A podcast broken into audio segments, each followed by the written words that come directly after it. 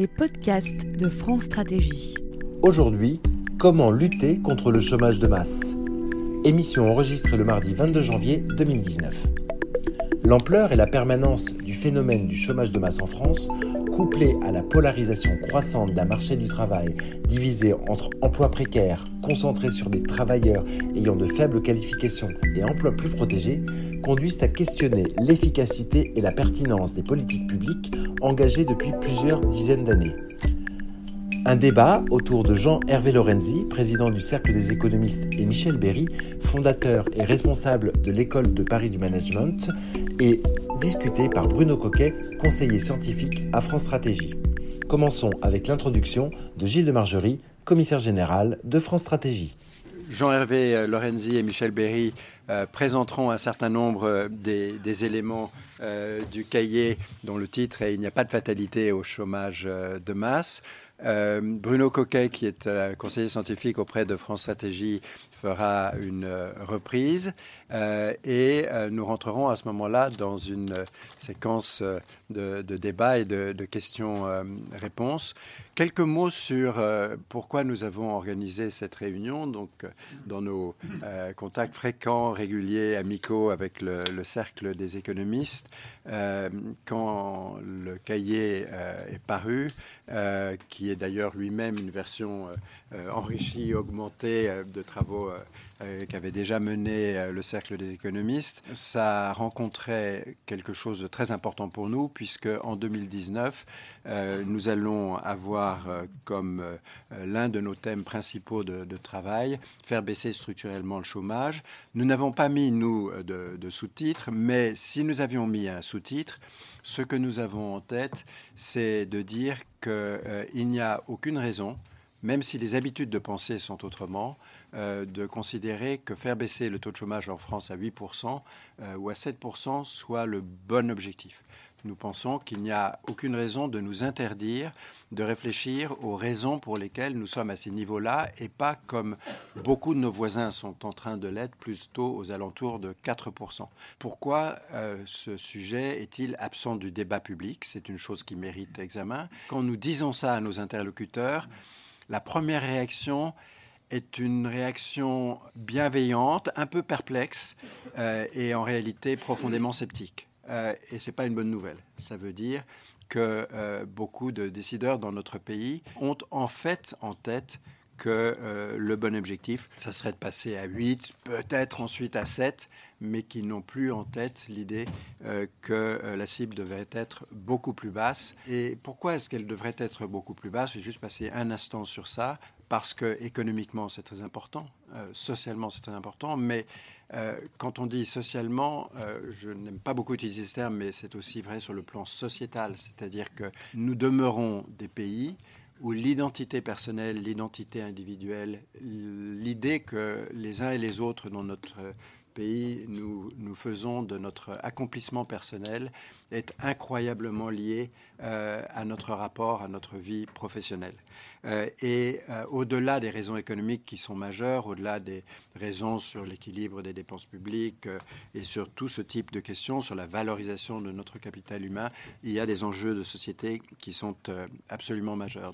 Peut-être un, mot sur les questions de, de méthode avec le temps, on est quand même maintenant bien averti du fait qu'il n'y a pas de baguette magique pour euh, réussir ça. Et quand je dis qu'il n'y a pas de baguette magique, c'est que les baguettes magiques ont deux euh, caractéristiques, euh, en dehors du fait d'être maniées par des magiciens. c'est qu'un instrument unique résout instantanément toutes les questions. et ce que nous savons, c'est qu'un instrument unique ne résoudra jamais toutes les questions et qu'il ne fera pas ça instantanément. Et donc, une des questions cruciales auxquelles euh, il nous faut réfléchir collectivement, comment s'articulent les différents instruments entre eux, comment est-ce qu'on gère euh, de manière coordonnée, consciente, réfléchie, un ensemble de mesures euh, qui sont articulées les unes avec les autres d'une manière qui fait un peu de sens? Il y a des éléments macroéconomiques qui sont d'application sur le pays tout entier. Euh, c'est le cas notamment euh, pour l'essentiel de la fiscalité, du coût du travail et d'un certain nombre euh, d'éléments de politique sociale qui sont très uniformes sur l'ensemble du pays, comme l'indemnisation du chômage. Et là, on est dans un domaine qui est national où les paramètres peuvent changer assez rapidement et où, au bout de quelques années, on a une première idée de ce qui peut marcher et de ce qui ne marche pas. Et puis, il y a des domaines dans lesquels on sait que l'action est à terme très long. Euh, et c'est notamment le cas de tout ce que nous avons en tête sur euh, l'accueil du jeune enfant, euh, la possibilité, dès les premières années de la vie, d'aller plutôt vers des modèles qui encouragent la coopération, qui encouragent plutôt la capacité à travailler sur des projets que d'autres manières de mener ces premiers apprentissages. et ceci est vrai aussi, bien sûr, pour les réformes de l'enseignement supérieur ou de la formation continue. Euh, tous ces éléments-là ont des calendriers de mise en œuvre qui se mesurent en pas mal d'années. Euh, dans certains cas, il faudra attendre qu'une génération soit arrivée à l'âge de travailler. Dans d'autres cas, il faudra attendre 5 à 10 ans pour que des effets tangibles soient, euh, soient là. Et il faut accepter l'articulation de ces différentes temporalités. Puis enfin, un élément sur la maille d'analyse, et beaucoup des essais du cahier du cercle des économistes posent également cette question tout n'est pas national, beaucoup se joue à un niveau très local. Nous sommes en train de lancer euh, chez France Stratégie toute une série euh, d'études qui sont pour certaines régionalisées, mais qui pour beaucoup d'autres vont au niveau du bassin d'emploi ou même en deçà du bassin d'emploi. Il y a des choses fascinantes, une que je cite beaucoup, euh, pardon pour ceux qui ont déjà entendu ça, mais sur euh, les départements où le taux de chômage est le pire, quand vous prenez les 15 euh, départements les pires, depuis 1982 à 2017, il y a 8 départements qui sont toujours dans les pires. Et il y a 8 départements qui sont toujours dans les meilleurs, sur les 15 meilleurs. Et on doit réfléchir à ça. On ne peut pas se contenter, pour parler du chômage de masse, d'une vision qui est trop globale. Il faut aussi avoir la capacité de comprendre ce qui se joue au niveau local et la manière dont interagissent à la maille locale et à la maille nationale un certain nombre de politiques. C'est le cas pour un sujet que Jean-Hervé a abordé particulièrement, qui est celui du logement. C'est le cas aussi, bien sûr, pour les politiques de mobilité, qui sont des enjeux absolument cruciaux pour la réussite de tout ceci. Je passe la parole à Jean-Hervé euh, et à Michel Berry.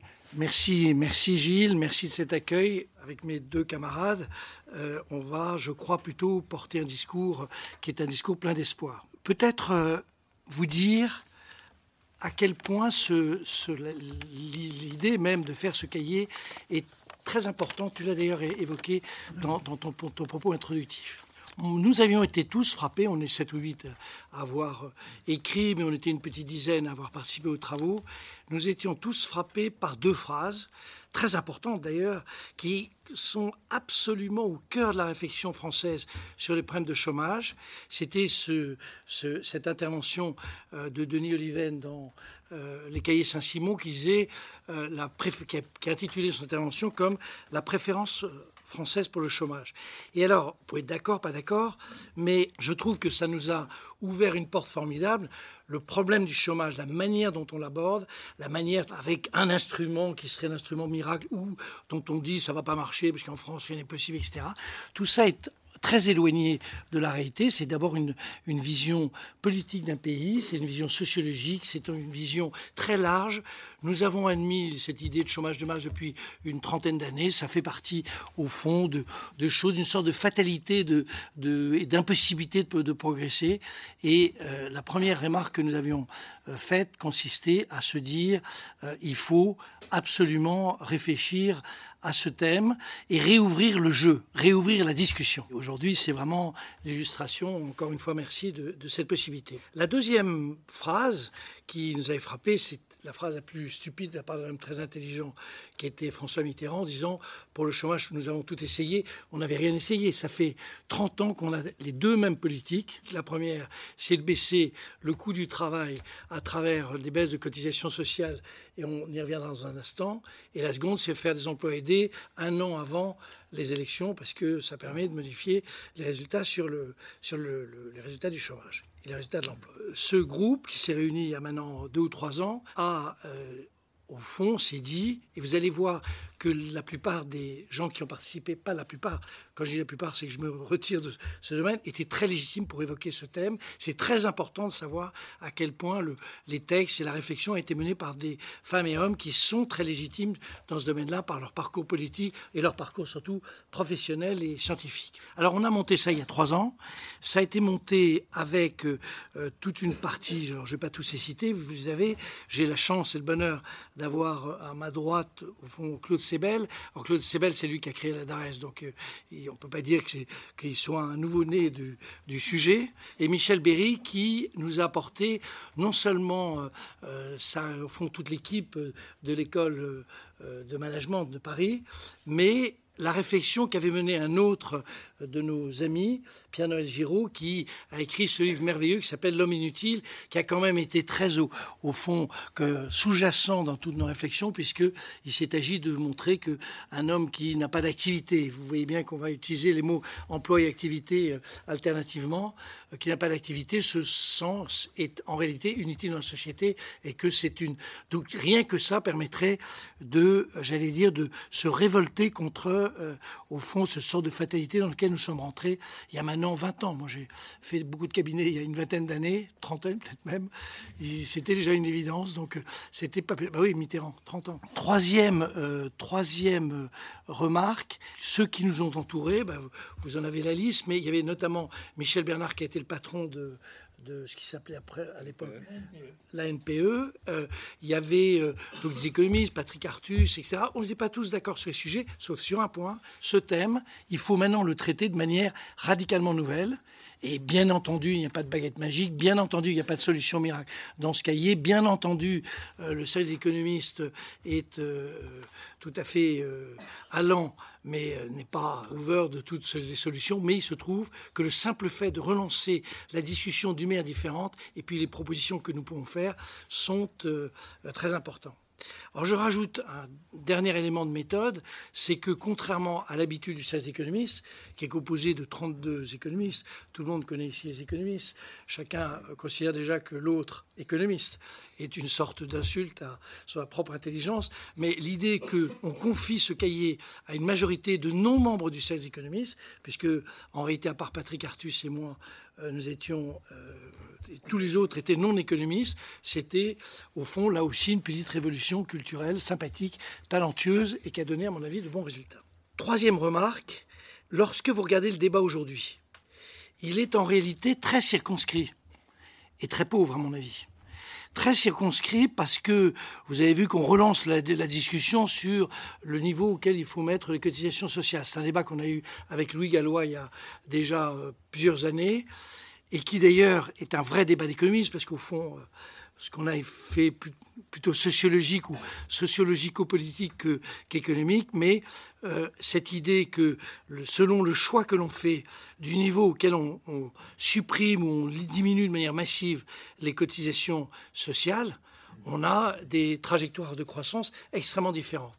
Certains, dont je fais partie, ça n'a une, vertu particulière, pense qu'il faut mettre, comme l'a dit Philippe Martin dans un papier il y a quelques jours, comme le CAE l'a évoqué il y a quelques jours, il faut mettre le paquet sur les emplois, tout simplement parce qu'il y a une espèce de chronologie de la remise au travail d'un pays, enfin remise, plus exactement diminution du chômage, en, démarrant sur des emplois effectivement ceux disponibles, non qualifiés, en tout cas ceux qui sont le plus disponibles. Et c'est évident que le coût du travail non qualifié en France est, vraisemblablement une raison de l'importance en réalité de, de ce chômage à ce niveau-là. D'autres, comme euh, Louis Gallois, mais bien d'autres, tout aussi talentueux, ont la vision, une vision complètement inverse et disent que la trajectoire économique française, pour la résumer, peut s'exprimer de la manière suivante. Nous produisons des, des, biens et services au niveau espagnol avec des coûts qui sont des coûts allemands, donc c'est clair que c'est extrêmement compliqué. Et donc,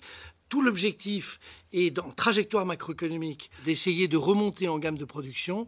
Et pour remonter en gamme de production, il faut évidemment remonter le niveau moyen de ceux qui vont euh, intervenir à ce niveau-là.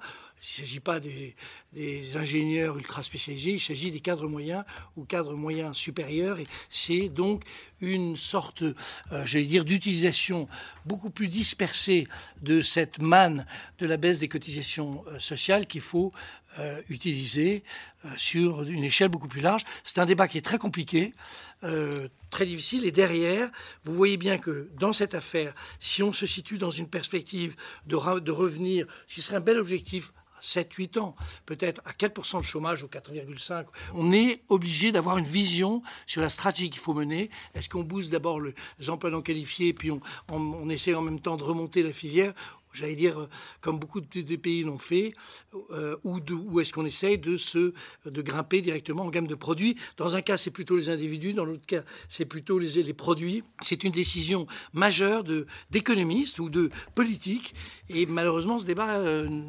lancé par le CAE, mais n'a pas encore eu lieu. Et deuxième remarque, c'est celle de notre ami Patrick Artus. Sa démonstration est que le problème français, c'est d'abord un problème de compétences, ce qui explique d'ailleurs qu'il pousse sur cette idée qu'il faut remonter le niveau de baisse des cotisations sociales. Et il prend pour ça toutes les études qui ont été faites, PIAC, etc. Et il montre que nous sommes euh, dans un niveau de compétence qui expliquerait assez largement la faiblesse de euh, l'économie française, en tout cas sur ce terrain-là. Et vous voyez derrière que c'est très intéressant que se développent les deux interrogations que nous allons avoir tous avoir à développer. C'est comment est-ce qu'on fait euh, pour essayer de considérer, comme le fait Patrick Artus, que certes, ce que lui appelle le chômage structurel, c'est-à-dire le chômage dont on ne peut pas euh, euh, s'échapper, parce que les, il est lié à, au niveau moyen de compétences est très élevé, donc il considère qu'on est quasiment au plein emploi par rapport au chômage structurel. Donc premier aspect, et comment est-ce qu'on lutte contre ça? Et deuxième aspect, comment est-ce que on explique que cette faiblesse de la compétence explique par ailleurs la faiblesse de nos gains de productivité, qui sont d'ailleurs, alors c'est peut-être l'argument que j'ai dans les discussions que j'ai avec lui qui est le plus fort, c'est que la, baisse des gains de productivité euh, est générale. Elle n'est pas particulière à la France.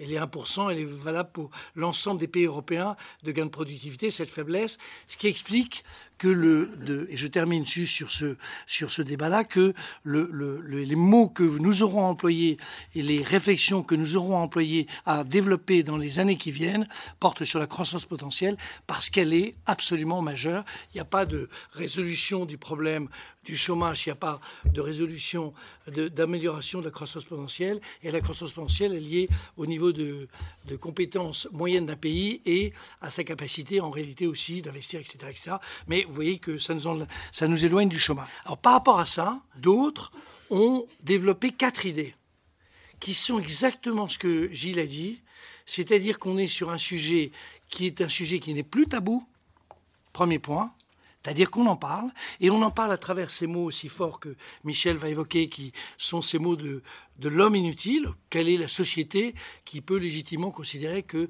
euh, comme je l'ai vu hier, 3 millions de jeunes se trouvent en réalité totalement veux dire, Pour toute personne euh, frappée de bon sens, c'est quelque chose qui est inacceptable et qui a été occulté pendant des décennies dans notre pays. Donc c'est pour ça que c'est si important d'y revenir maintenant. Donc, euh, première idée, il faut, il faut maintenant qu'on l'évoque. Et sans toutes ces idées qu'on va gagner un dixième de point parce qu'on va baisser une cotisation de ceci ou de cela. C'est pas ça le sujet. C'est on décide ou non de faire une société qui juge que tous les hommes sont utiles. En réalité, euh, la France est divisée en quelques peut-être milliers pas milliers, peut-être un millier de bassins d'emploi, que chaque bassin d'emploi a sa spécificité. Comment expliquer que des bassins d'emploi soient au plein emploi en France et d'autres bassins d'emploi sont en déshérence, au-delà de ce que nous avons connu euh, en matière de sidérurgie ou d'autres domaines qui ont, euh, j'allais dire, été le, notre, j'allais dire, l'histoire industrielle de notre pays. Mais au-delà de ça, qui explique ça? Tout simplement parce que le traitement du chômage ne peut être, de notre point de vue, que fait à travers une vision extrêmement localisée donc liée au bassin d'emploi. La seconde idée est celle de, au fond, de celle de Louis Gallois, qui est un de, nos contributeurs. Le sujet, c'est évidemment d'avoir des territoires avec zéro chômage de longue durée. Cette idée, en réalité, assez ancienne, elle avait été développée il y a 20 ans ou 25 ans sur euh, cette conception de l'activation des dépenses passives de chômage. Quand même une idée assez simple, c'est il y a beaucoup d'aides pour des chômeurs, mais euh, au fond, pourquoi ne pas essayer d'activer ces dépenses? Le fond de la réflexion qui date et des critiques avaient été faites il y a 20 ans sur ce thème-là, c'est que c'est très compliqué de trouver des emplois qui soient en non-concurrence avec des emplois marchands. Euh, parce que c'est ça la difficulté, parce que sinon on se retrouve.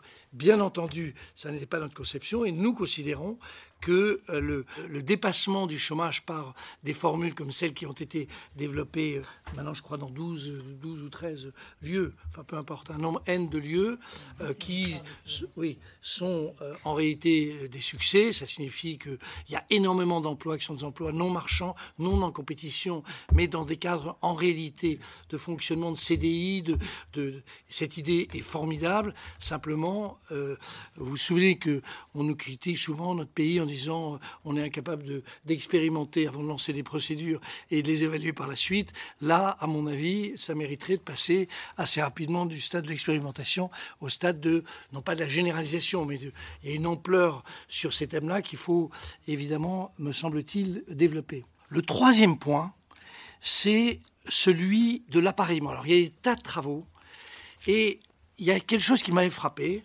c'est que, vous, savez, les emplois non satisfaits, qui est une définition très compliquée, parce qu'il y a celle de, la, de Pôle emploi, il y a celle de ceci, il y a celle de cela.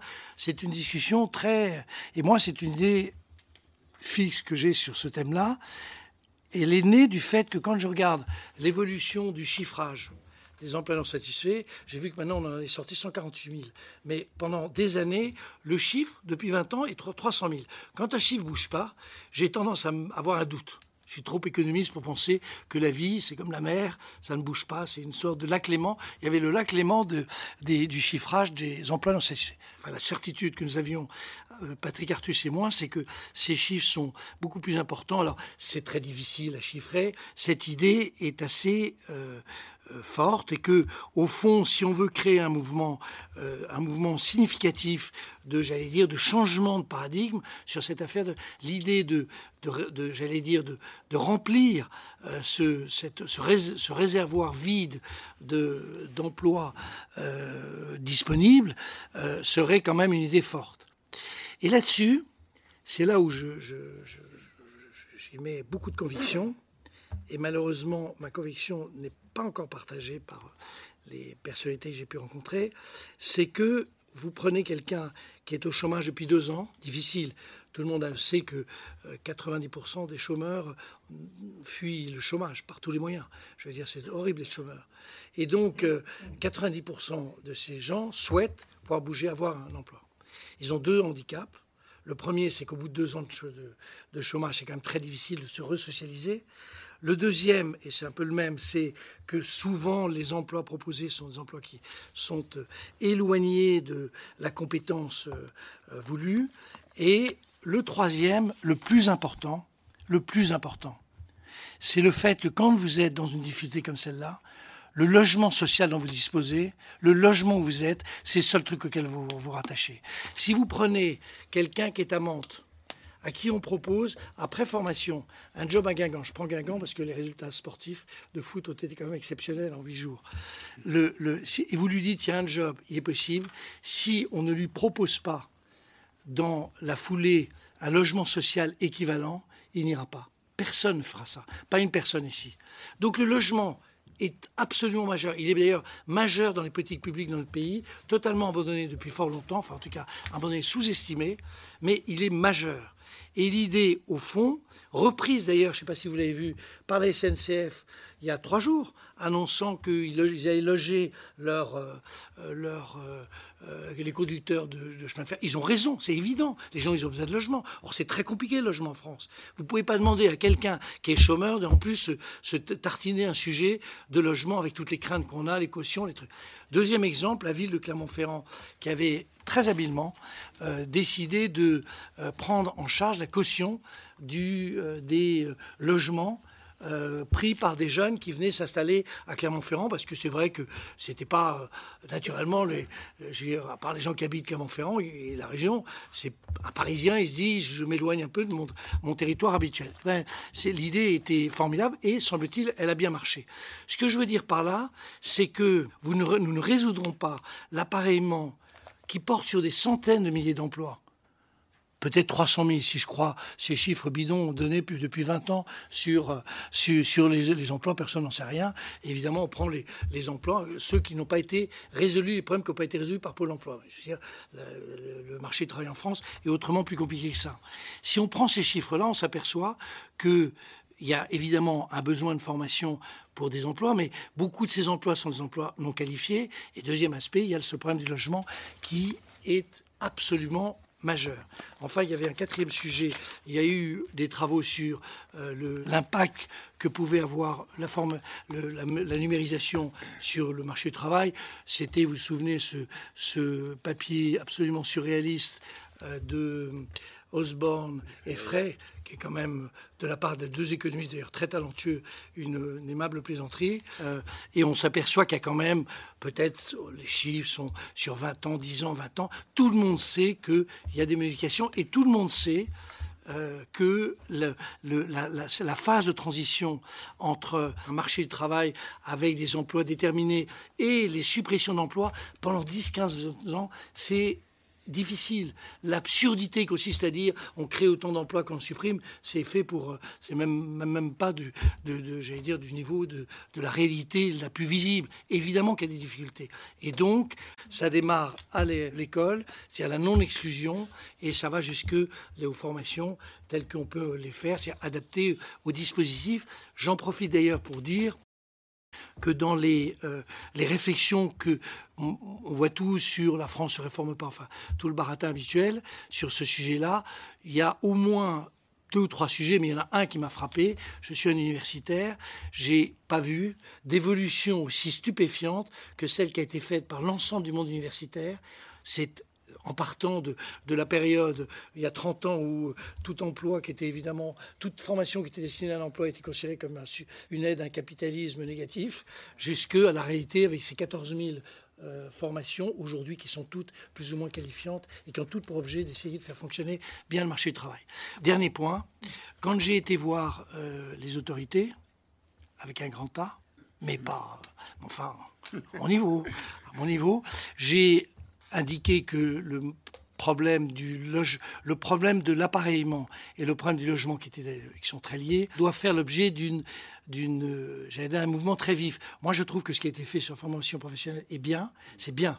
S'il y a des trucs qu'il faut bien reconnaître, euh, c'est bien. Sur le logement, c'est dramatique, puisque, comme vous le savez, le nombre de permis de construire est en diminution. C'est quand même une performance hors, hors toute catégorie. Ces deux sujets euh, dans la version prise en charge de Madame Intel ou de Monsieur Intel qui cherche à sortir de cette situation dramatique pour trouver un emploi, mais qu'il fallait à la fois la former, etc. Pour former un chaudronnier, un chaudronnier je prends l'exemple, hier, deux choses, une chose qui, qui me frappait, c'était le gars qui dirige les chantiers de l'Atlantique et qui me disait, j'ai besoin de, 100, chaudronniers. Il faut environ un, an pour, pour former quelqu'un.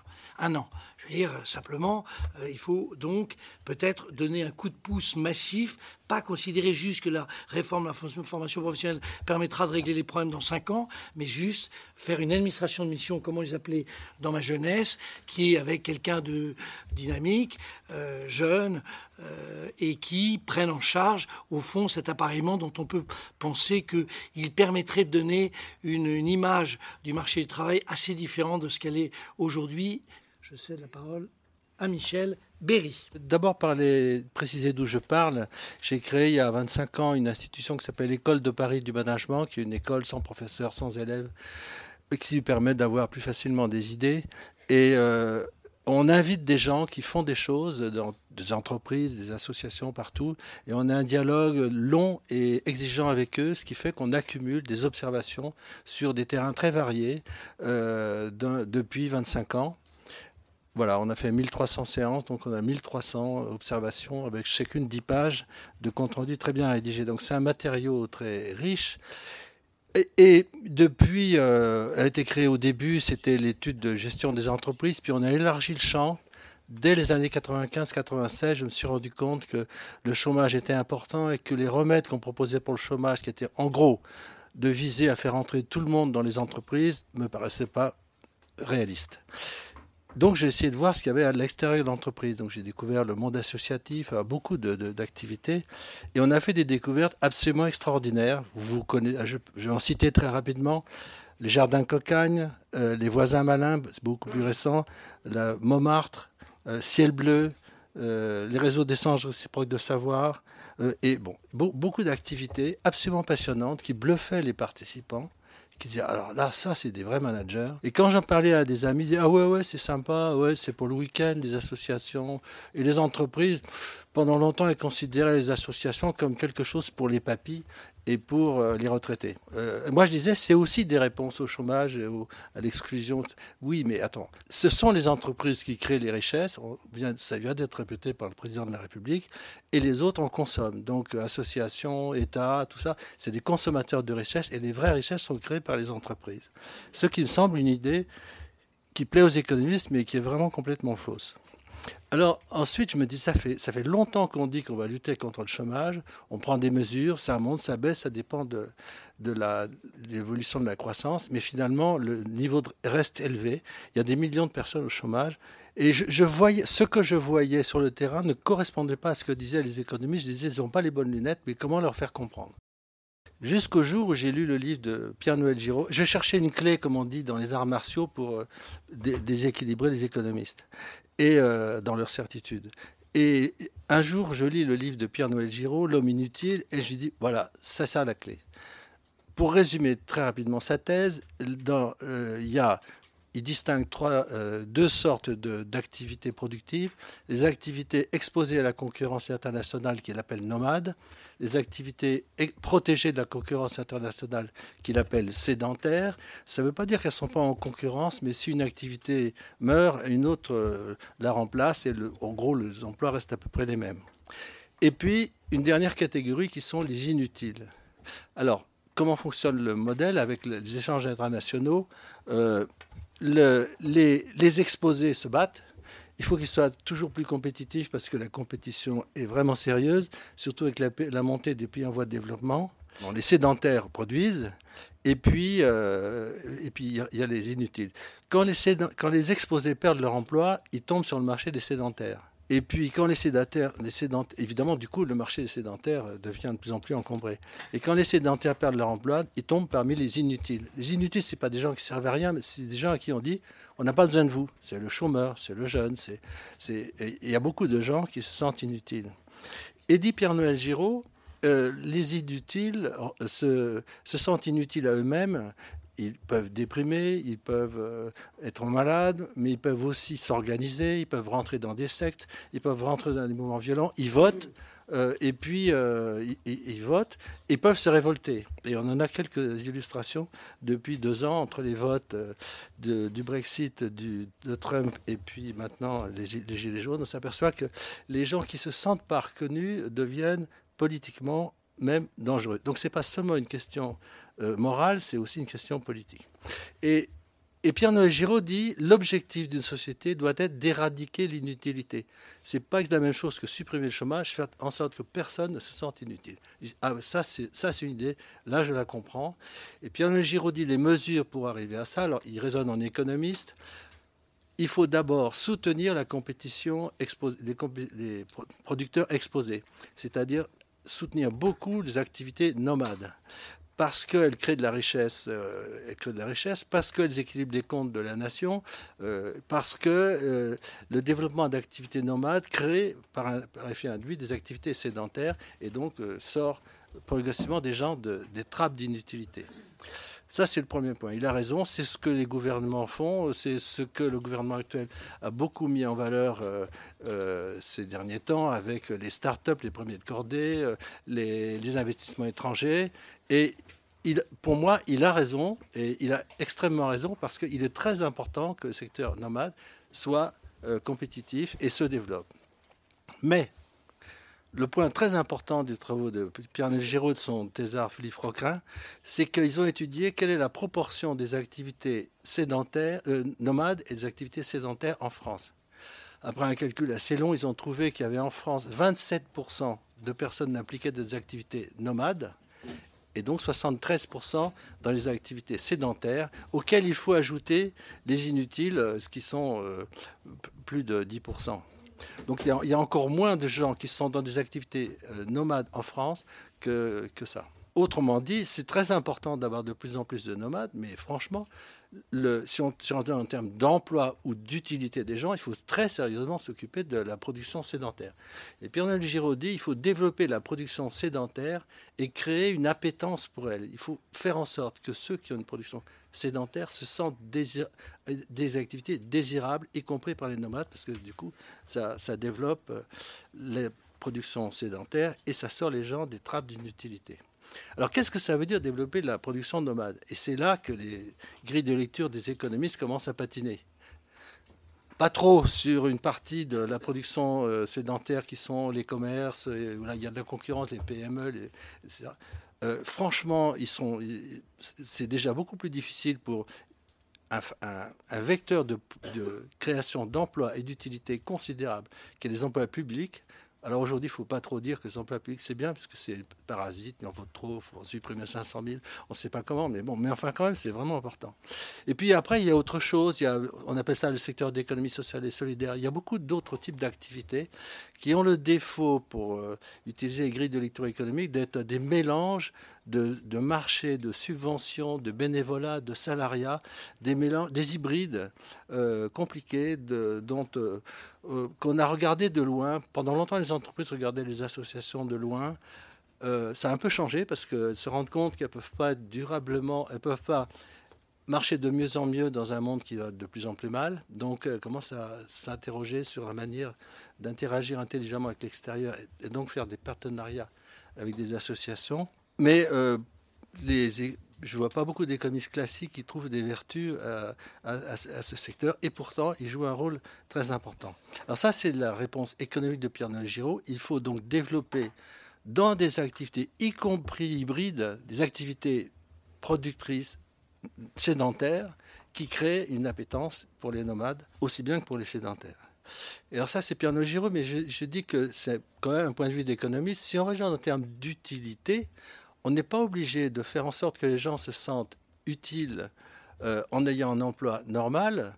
Je, vois beaucoup d'activités, je n'ai pas le temps de développer des exemples, mais une activité extraordinaire comme Voisin Malin, que le président de la République a cité, qui est un dispositif qui crée des, qui refabrique des liens dans, les cités, est animé se repose sur des voisins malins qui sont capables d'aller chez leurs voisins pour euh, traiter des questions intéressant à la collectivité qui font un travail extraordinaire, qui, parlent 36 langues à, tous, et qui sont en général des voisines malines, qui sont des femmes qui vivent au foyer et qui font un travail extraordinaire pour 150 euros par mois avec un CDI de, de, 15, de 15 heures par mois.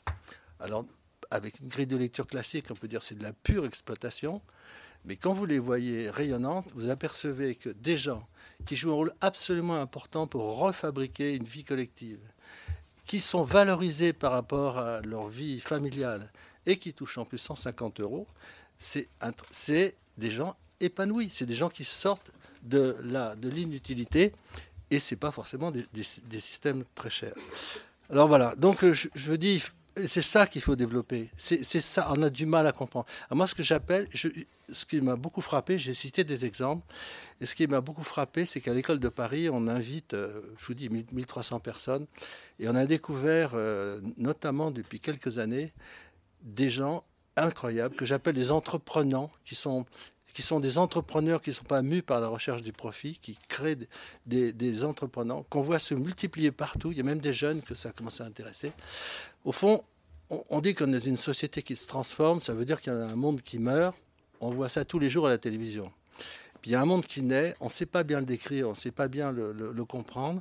Et moi, j'appelle, j'appelle ça, il est tiré par les entrepreneurs. La suggestion que je fais pour lutter contre euh, l'inutilité, pour éradiquer l'utilité, c'est bien sûr faire tout ce que dit Pierre-Noël Giraud, soutenir l'économie, etc., mais aussi soutenir beaucoup plus qu'on ne le fait aujourd'hui les entrepreneurs, ceux qui inventent des nouvelles formes d'activité, qui ont la vertu de, rendre les gens fiers d'eux-mêmes, utiles, et en même temps, il faut faire en sorte qu'ils aient de quoi, vivre. il faut, faire en sorte qu'ils aient de quoi vivre. Ça veut dire qu'il faut aussi réfléchir aux manières de financer des gens qui travaillent sur des activités non solvables, c'est-à-dire pour lesquelles le marché ne, ne, permet pas d'équilibrer les comptes.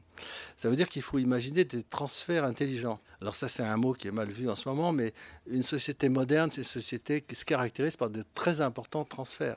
Alors juste un mot. Euh, l'expérience territoire géro-chômeur de longue durée a, a plusieurs vertus. Premièrement, elle montre que beaucoup de gens au chômage ont envie de travailler, quoi qu'on en pense.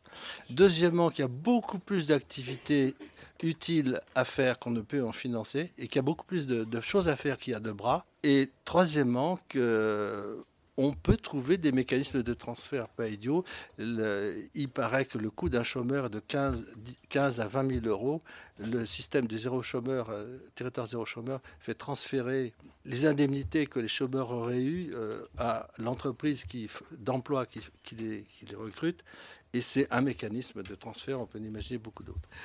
Euh, les propositions du, contenues dans le, manifeste du Cercle des économistes sont assez diverses et sur euh, plusieurs plans. Le premier, c'est un appel à un changement de paradigme et de perspective. Donc là, on va euh, extrêmement loin, on est loin de, des propositions instrumentales qu'on a l'habitude de commenter.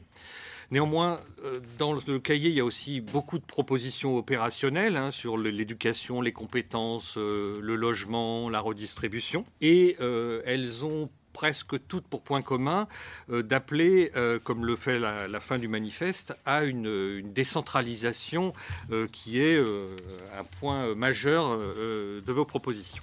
Alors c'est un ouvrage positif, euh, en ce sens qui ne critique rien, euh, mais euh, qui propose beaucoup de choses. Donc ça, ça engendre quelques complications pour le commenter. Alors d'abord, moi je voudrais faire quatre petites critiques triviales sur des silences de cet ouvrage. C'est on ne parle pas d'argent dans cet ouvrage. c'est assez intéressant. donc, on ne parle pas d'argent. Alors, c'est commun sur les ouvrages sur le marché du travail. En général, on parle d'offres, de demandes, mais pas de prix. Le salaire, c'est, on parle du SMIC, on parle des très très hauts salaires, mais on ne parle pas de la mécanique de formation des salaires, euh, là non plus. On ne parle pas de protection sociale. Or, euh, si on prend que la santé euh, et les retraites, c'est à peu près 40% de la masse salariale, c'est quand même colossal. Je ne pense pas que c'est hors sujet par rapport au sujet qui est traité là. bon, c'est beaucoup d'argent. on pourrait en parler dans un sens ou dans l'autre, un hein, plus ou moins, mais quand même, on n'en parle pas. On ne parle pas du poids de l'État dans l'économie française. Alors déjà, dans le marché du travail, on dépense 6 à 8 points de PIB sur le marché du travail depuis 30 ans. Bon, donc euh, quand même, ça, se mentionne, je, pense. Et puis quand on est à à peu près 57% de dépenses publiques dans le PIB, on a la question d'en faire plus euh, se, pose quand même un petit peu. Et souvent, quand même, dans les propositions, on appelle à en faire plus. Euh, et enfin, dernier point, on ne parle pas d'Europe. Euh, comme si on était un peu seul, alors seul au monde peut-être pas, mais quand même, est-ce que ça fait partie du problème, de la solution euh, On peut en parler encore une fois dans un sens ou dans un autre, c'est quand même un silence. Donc euh, c'est un petit peu trivial par rapport, je pense, à l'ambition de l'ouvrage. Donc, je vais essayer de, de respecter l'ambition des, auteurs, qui, à mon avis, est, plus conceptuelle et, théorique que, ça pour faire ça et pour lire toutes les contributions à la fois, c'est-à-dire pas en prendre une euh, et la commenter euh, en passant sous silence les, autres, il me semble qu'on peut regarder euh, cet ouvrage selon trois degrés. Le premier, c'est est-ce que le problème, la critique, donc, est dans le marché du travail et son fonctionnement. Et donc, est-ce que les solutions qui sont proposées finalement consiste à faire mieux fonctionner le marché du travail ou le marché de, l'activité. Est-ce que ça va un peu plus loin? C'est-à-dire, est-ce que on a une économie qui fonctionne pas plus largement au-delà du marché du travail? Par exemple, euh, dans le marché du logement, euh, sur les questions d'éducation, euh, de décrochage scolaire, etc. Et donc, du coup, est-ce que les, les propositions articulent des réformes beaucoup plus largement sur le marché du travail, considérant que ça aurait un impact sur le chômage de masse? Et puis, plus loin, il y a quand même des contributions qui mettent en cause l'économie de marché. Donc euh, finalement, est-ce que euh, l'économie de marché est viable? Euh, Est-ce que ce qui est proposé consiste finalement pas à la réparer, mais à inventer autre chose parce que ça ne marchera jamais? Donc sur le, premier niveau de lecture, au fond, on fait le, constat plus ou moins, enfin si je, lis les propositions et par défaut la critique, c'est qu'on a des politiques publiques défaillantes dans l'éducation, la formation, on a cité les emplois vacants, euh, l'économie sociale et solidaire, etc. Donc c'est des thématiques qu'on connaît bien, qui sont euh, assez classiques et où on voit bien que la France se différencie des autres, euh, pas forcément en bien. je veux souligner quand même une petite ambiguïté sur le coût du travail. Dans le manifeste, dans le premier paragraphe, on nous dit que c'est une politique essentielle. Un peu plus loin, on nous dit qu'elle ne marche pas mais quand même, dans le texte, on appelle à en faire plus sur le coût du travail. Donc, euh, euh, c'est un vrai, sujet. Euh, je ne sais pas où il faut se poser, mais quand même, les trois options sont, sont, envisagées. Je pense que ça mérite d'être souligné. Après, sur la démotivation des individus parce qu'ils sont exclus, alors c'est indéniable, hein, euh, ça, existe. Mais quand même, on part, je trouve, un petit peu d'un postulat. Je voudrais citer un seul chiffre. En France, chaque année, on signe 45 millions de contrats de travail. Euh, généralement, euh, c'est des emplois courts, mal payés, etc. les gens les prennent ils sont quand même motivés, bien qu'ils sachent que ce c'est pas ce qui répond à leur ambition dans la vie, ni par ailleurs à ce qu'ils ont investi dans leur éducation. Et donc, du coup, je pense pas qu'on puisse faire la conclusion que la France est une société démotivée durablement et qu'il faut inventer autre chose pour finalement répondre à ce problème. Avant ça, il y a quand même un, grand nombre de gens qui sont motivés, qui veulent travailler euh, et qui le font d'ailleurs euh, chaque mois puisque tous ces contrats de travail sont signés. Après, sur le plaidoyer pour les, politiques plus décentralisées sur le marché du travail en particulier. Alors on est en sympathie avec ça, être proche du terrain, des acteurs locaux. On voit qu'on a beaucoup d'exemples d'expériences qui marchent. On est touche à aller visiter euh, des chantiers d'insertion, des choses comme ça. Euh, mais bon, on n'a pas que des bonnes pratiques au niveau local. Hein. Au niveau territorial, euh, j'ai pris quelques exemples là qui me passaient par la tête, mais si on regarde euh, la gestion de l'eau, l'habitat social, les implantations de supermarchés, toutes des politiques territoriales, on n'a pas que des bonnes pratiques. je je voudrais pas être taquin, on a aussi les ronds-points qui sont aussi une décision territoriale et les politique culturelle, donc les œuvres d'art qu'il y a dessus, mais donc du coup c'est pas forcément bien. Et donc du coup je pense qu'avec le, même agenda, euh, les mêmes contraintes, est-ce qu'on arrive forcément à mieux? Peut-être pas. Et d'ailleurs il y a une disparité entre les territoires, comme vous l'avez très bien souligné, euh, qui n'est pas liée qu'à euh, qui font euh, de bien ou de mal euh, les, les, institutions locales et ou de choses qui viendraient de l'extérieur. Donc on est en sympathie avec ça, mais euh, je trouve pas que ce soit très démonstratif que forcément en décentralisant, on aurait des résultats meilleurs. Par ailleurs, et, et c'est je trouve assez contradictoire, il y a beaucoup de contributions qui font appel à plus d'État dans l'ouvrage, dans où on dit il faut transférer plus, repérer les entrepreneurs, c'est une mission de l'État par exemple. moi je suis toujours un peu surpris par le fait que pour que les gens se parlent, il y ait besoin d'administration, de guichets et de dispositifs. Euh, alors certes, on, peut observer que, les gens ne se parlent pas et que ce serait mieux s'ils faisaient et s'ils travaillaient ensemble, mais quand même, est-ce que euh, euh, plus d'État, c'est la réponse? Et je trouve que là, une critique en amont des propositions permettrait, je pense, de euh, peut-être les étayer et les faire euh, accepter un petit peu mieux dans un contexte de restriction euh, budgétaire tel qu'on connaît aujourd'hui. Après, deuxième degré de, lecture, les politiques hors du marché du travail qui influent sur le marché du travail. On, est dans cette, espèce d'idée conformiste que le chômage est un problème de marché du travail et se, résoudra par des, réformes sur le marché du travail. Je pense que c'est un peu étroit comme vue, comme Jean-Hervé Laurenti l'a dit. Je pense qu'il faut être un peu plus, large et que, euh, en, bon théoricien euh, de l'économie, on ne peut pas ignorer que tous les marchés sont interdépendants et que des déséquilibres sur d'autres marchés impliquent un déséquilibre sur le marché du travail. Donc il faut rechercher ça. Je pense qu'il y a un très bon exemple, c'est le logement.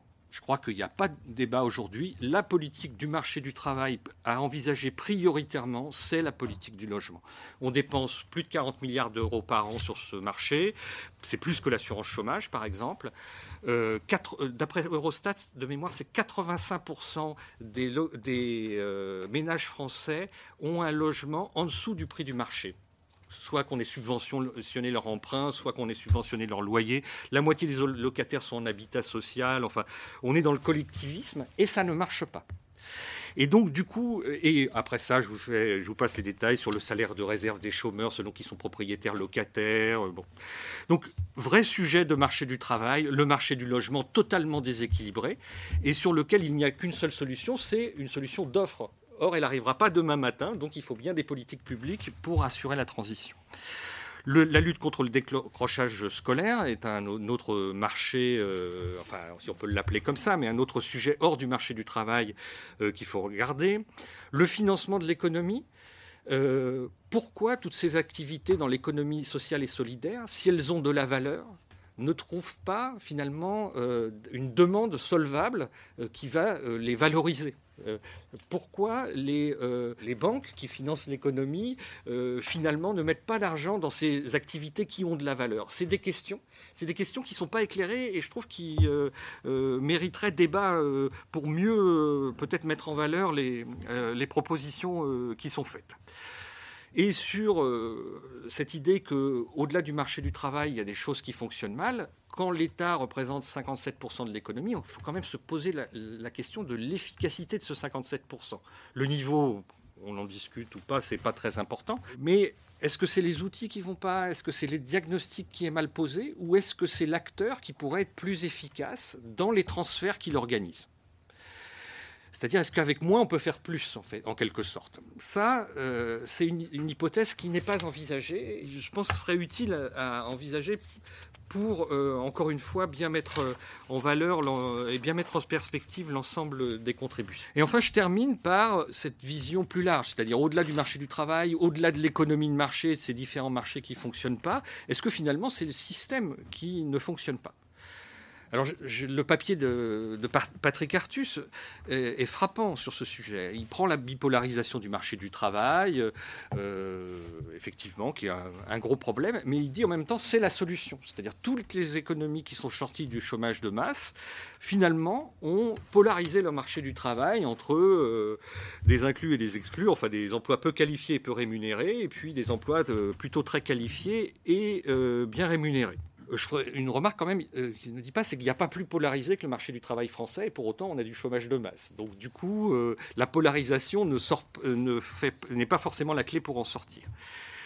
Et il dit, les gens qui proposent des emplois dans l'aide sociale sont des utopistes. Donc je pense que vous avez eu des débats entre vous. Et, mais quand même, et il, et il, dit aussi, la solution à tout ça, c'est plus de transferts. Lui aussi dit ça, comme la plupart des contributions qui, euh, qui sont dans, cet ouvrage. Et donc on en arrive à cette conclusion qu'on a une espèce de euh, d'économie hybride où il y a euh, une partie de la société qui serait concernée par l'économie de marché où ça marcherait bien, et puis toute une partie de la société pour laquelle ça ne marche pas. C'est-à-dire en quelque sorte c'est un peu marxiste, hein, mais euh, où euh, l'économie de marché n'arriverait pas à produire les, propres, les conditions de sa propre reproduction. Et ça, c'est quand même un problème. Euh, qui, je pense, mérite quand même qu'on s'y arrête. Alors, les que ce soit Valras, que ce soit Marx et Engels, tous ces gens ont envisagé ce problème avec cette tension entre des marchés qui fonctionnent et puis quand même à un moment donné il faut retomber sur des, euh, choses sociales. On retrouve cette, tension ici. Et en fait, la fatalité, on a l'impression, c'est finalement que euh, il faut imaginer une économie qui fonctionne toute seule, une économie de marché, puis à côté un État qui fait fonctionner tout le reste en prenant des ressources sur ce qui fonctionne. Ça, je, voilà, c'est pas explicité euh, de cette manière, mais euh, c'est quand même un constat sur le euh, lugubre sur l'idée que l'économie de marché peut fonctionner. Or, jusqu'à présent, il me semble qu'on n'a pas trouvé, même si ce n'est pas vrai dans tous les cas, un meilleur moyen que l'économie sociale de marché pour réduire les inégalités. Alors ça demande à être régulé pour y parvenir, mais euh, voilà, on n'a rien vu euh, euh, qui, qui, faisait mieux jusqu'à présent. Je pense que je vais m'arrêter là. Non, d'abord, bah, merci Bruno de cette lecture attentive, presque juste. mais presque juste. Juste peut-être, là où c'est intéressant, c'est quand tu as séparé les niveaux. Honnêtement, faire la critique du, du mauvais fonctionnement de l'État, peut-être qu'elle est faite, pas faite, mais entre nous, c'est pas le sujet. Je veux dire, il est tout le monde du matin jusqu'au soir on tartine sur le fait que les trucs marchent pas. Je trouve, en tout cas, je pense que nous n'avons pas un, avantage comparatif. Moi, ce qui m'intéresse, c'est les deux, trois questions stratégiques que le gouvernement français aujourd'hui devrait se poser. C'est ça le sujet. Le seul sujet qui compte, c'est euh, quelle est sa position sur deux ou trois thèmes. Objectivement, aujourd'hui, il en a peut-être, mais alors il est sacrément cachetier hein, dans la manière de présenter les choses. Première question, tu l'as dit, tu l'as rappelé, c'est est-ce que il faut attaquer ces affaires de chômage par euh, le travail non qualifié ou par, en, essayant de monter le, niveau de qualification de notre pays? Les deux choses, on ne peut pas les faire en même temps parce qu'on n'a pas les moyens. C'est une question, alors c'est pas noir et blanc, mais c'est stratégique. Quelle est sa position sur le sujet? Est-ce qu'il veut une économie avec 90% de services dont, euh, ou est-ce qu'il souhaite revenir sur le marché de l'industrie? C'est une question qui n'est pas tranchée aujourd'hui. Je pense qu'un gouvernement très, très malin devrait se poser cette question. Deuxième aspect, c'est comment est-ce que je raboute, pour employer un langage maritime, euh, comment je raboute les marchés divers et variés, parce que très juste titre, tu as dit qu'au fond, le cœur de cette réflexion, c'est de dire que le marché, le, problème du chômage n'est pas uniquement, exclusivement un problème de marché du travail, son fonctionnement, son non-fonctionnement. Là, c'est franchement ce que fait Mme Pénicaud, on est pour, on est contre, mais c'est très organisé par rapport à ça, c'est que ça élargit le logement, le sujet, le travail. Troisième sujet, là où tu as été un tout petit peu peut-être euh, d'une honnêteté scrupuleuse, mais avec euh, juste à la frontière, euh, c'est sur la décentralisation. C'est-à-dire qu'est-ce qui fait qu'à un moment déterminé, sur l'histoire du marché du travail, comment est-ce que tu repères ce qu'on peut faire de, plus de près où, et ton exemple des ronds-points était sympathique, talentueux, et honnête. Ce serait peut-être un petit peu en complément et plus particulièrement adressé à, Jean Hervé, s'il n'y a pas quelque chose d'implicite dans ce que tu dis, mais qui mériterait d'être explicité. Tu parles bien sûr qu'il faut faire plus d'efforts sur les basses qualifications. Mais au fond, je vois des pays qui font aucun effort et qui réussissent très bien à employer leurs basses qualifications. C'est les États-Unis, bien sûr, contrepartie, working pools. Tu dis qu'il faut faire augmenter les compétences, mais je vois des pays sans compétences qui ont qui sont proches du plein emploi, enfin qui sont plus que nous. Croissance potentielle, l'Amérique est proche du plein, et voire au-delà du plein emploi, avec une croissance potentielle qui a très fortement ralenti. Comment a-t-elle fait? Euh, Problème du logement, tu as raison, mais on fait, au fond, on fait énormément pour le logement. Et il me semble qu'il y a un point que tu as peut-être pas souligné, mais qui est implicite dans tout ce que tu dis. Quel est le problème de la France par rapport à ces pays? Parce que quand même, c'est un problème français. Peut-être un problème grec, un problème des pays de l'Europe du Sud qui ont des, des niveaux de chômage très élevés. Pourquoi avons-nous cela? Et là, il me semble que le vrai problème, c'est comment tu articules la politique du marché du travail et la politique sociale. C'est bien là qu'est le problème. Parce qu'on voit bien, si je prends les États-Unis, mais juste pour en prendre un seul exemple, ils acceptent des working poor. Donc c'est une certaine articulation de la politique sociale et du marché du travail.